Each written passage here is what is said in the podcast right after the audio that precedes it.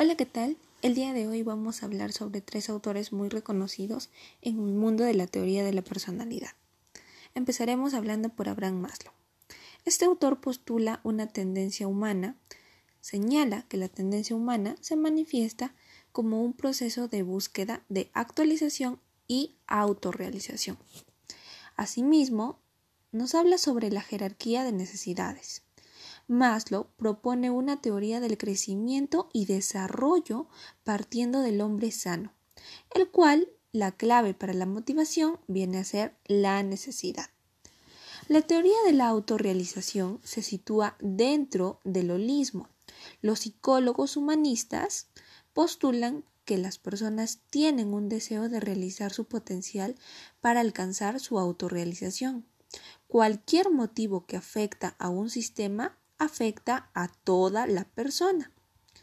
Es así como mm, jerarquizamos un poco lo que son las necesidades, llegando a describir que existen tipos de necesidades. Estas necesidades tienen cierta prioridad. Por ejemplo, tenemos las necesidades fisiológicas, que mayormente estas necesidades escapan del ser humano, ya que son inherentes a él y muchas veces inevitables. También tenemos las necesidades de seguridad y protección, la necesidad de amor y de pertenencia, la necesidad de estima y la necesidad de autorrealización. ¿Cuáles son algunas características de lo que es la autorrealización? Bueno, establece que existen conexiones significativas con una realidad externa. Además, tienden a enfocar sus problemas fuera de sí misma. Entonces tienen un sentido claro, ya que son espontáneas. Asimismo, Carl Rogers considera a las personas como buenas o saludables, o al menos señala que no, no son malas ni enfermas. Él así, del mismo modo, nos señala sobre la tendencia actualizante, ¿no?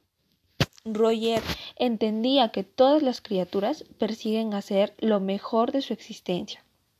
Y si fallan en su propósito, no será por falta de deseo. Acá hay un punto importante respecto a la formación de la personalidad, ya que fue cómo la gente percibe e interpreta sus experiencias. De ese modo estamos motivados por una tendencia innata a realizar o mantener y mejorar del sí mismo, ¿no? De nosotros mismos. También hablaremos un poquito sobre el mundo de la existencia. El mundo de la existencia. Bueno, la realidad de nuestro entorno depende de cómo lo vamos a percibir. La percepción cambia con el tiempo, con las circunstancias, eh, con las diferentes personas que, que se, que se sitúan en ese momento o en esa circunstancia, ¿no? Y lo más importante del mundo son las experiencias, ya que estas experiencias muchas veces son de carácter privado y cambiante sobre todo. También tenemos el desarrollo de, del sí mismo durante la niñez.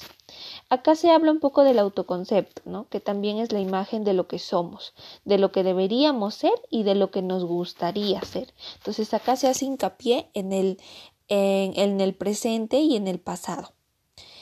Asimismo, existe la consideración positiva, eh, lo cual abarca la aceptación, el amor y la aprobación por parte de otros.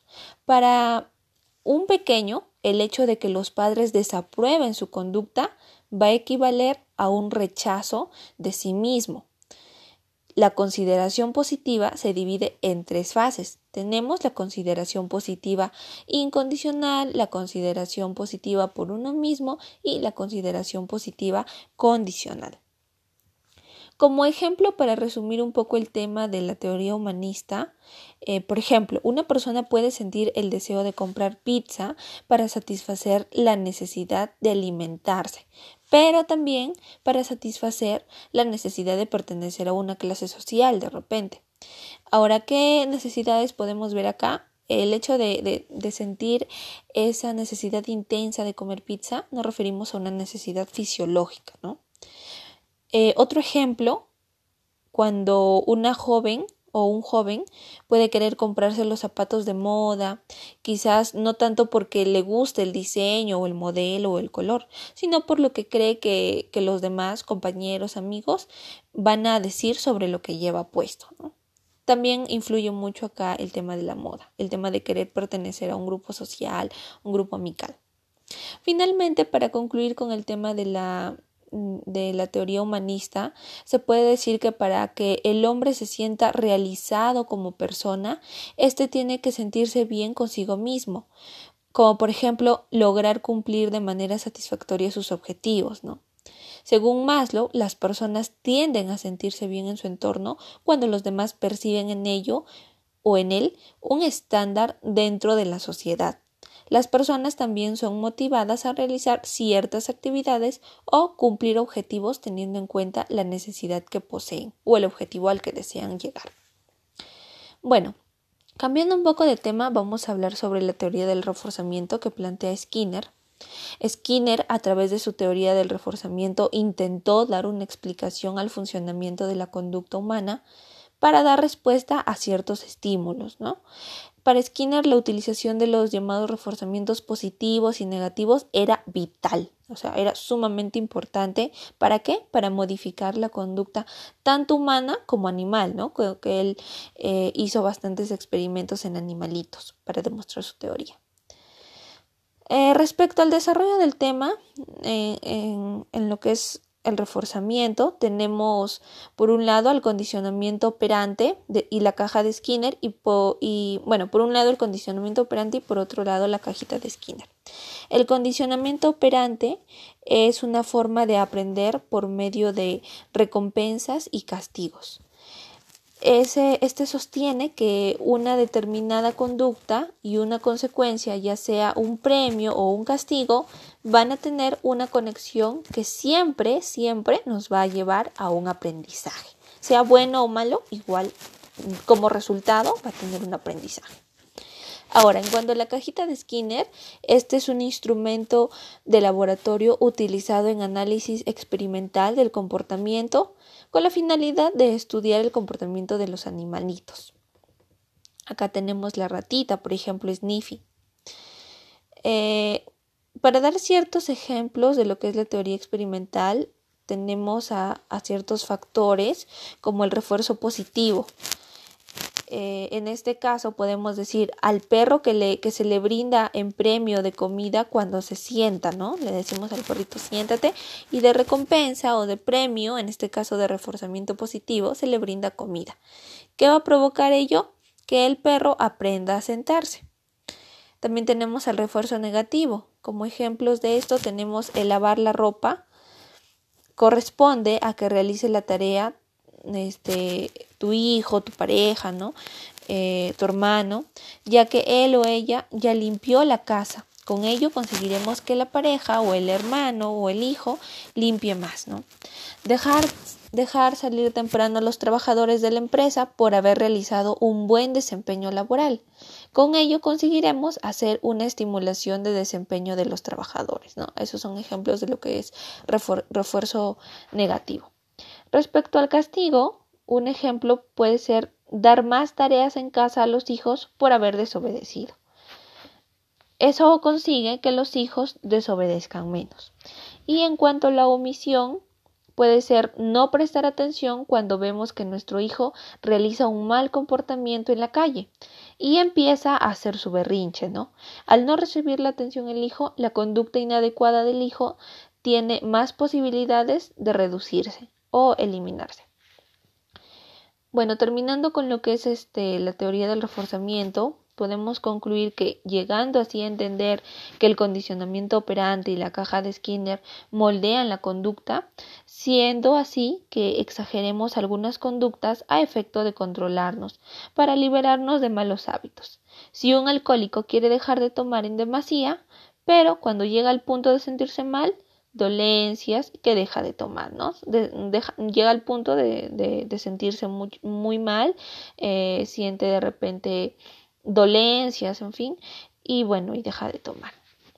Y finalmente vamos a tratar sobre la teoría del aprendizaje social que está desarrollado por Bandura El enfoque de, Bandura es una teoría del aprendizaje social que investiga cómo se forma y se modifica la conducta en un contexto social, ¿no? Valga la redundancia. Su teoría este, también es llamada eh, aprendizaje por observación, nombre que se da al, observar la conducta ajena y sus consecuencias que son muy importantes para el proceso de aprendizaje. Respecto al desarrollo del, tema, vamos a hablar sobre el aprendizaje mediante la observación y también un poquito sobre el proceso de meditación. bueno, la, la teoría del aprendizaje social se basa en dos temas de aprendizaje conductista, ¿no? Sobre el condicionamiento clásico y el operante. Sin embargo, también se añaden dos puntos. El primero es que los procesos de mediación se producen entre estímulos y respuestas. Y segundo, que la conducta es aprendida desde el medio ambiente, a través del proceso de aprendizaje por observación justamente tratando del aprendizaje por, mediante observación o por observación, según Bandura, casi toda la conducta humana se aprende intencional o accidentalmente por medio del ejemplo. Aprendemos observando a otros e imitándoles. Los niños, por ejemplo, observan a las personas que los rodean para ver e imitar cómo se comportan. Los individuos observados son llamados modelos. En la sociedad, los niños están rodeados de muchos modelos influyentes, como los padres y otros miembros de familia, por ejemplo, los personajes de televisión también, ¿no? Y los amigos, entre otros factores. Eh, y bueno, también tenemos los procesos de, de, meditación. Bandura creía que los seres humanos son procesadores activos de información que valoran la relación entre su comportamiento y sus consecuencias. Por tanto, el aprendizaje por observación no puede ocurrir a menos que los procesos cognitivos estén implicados.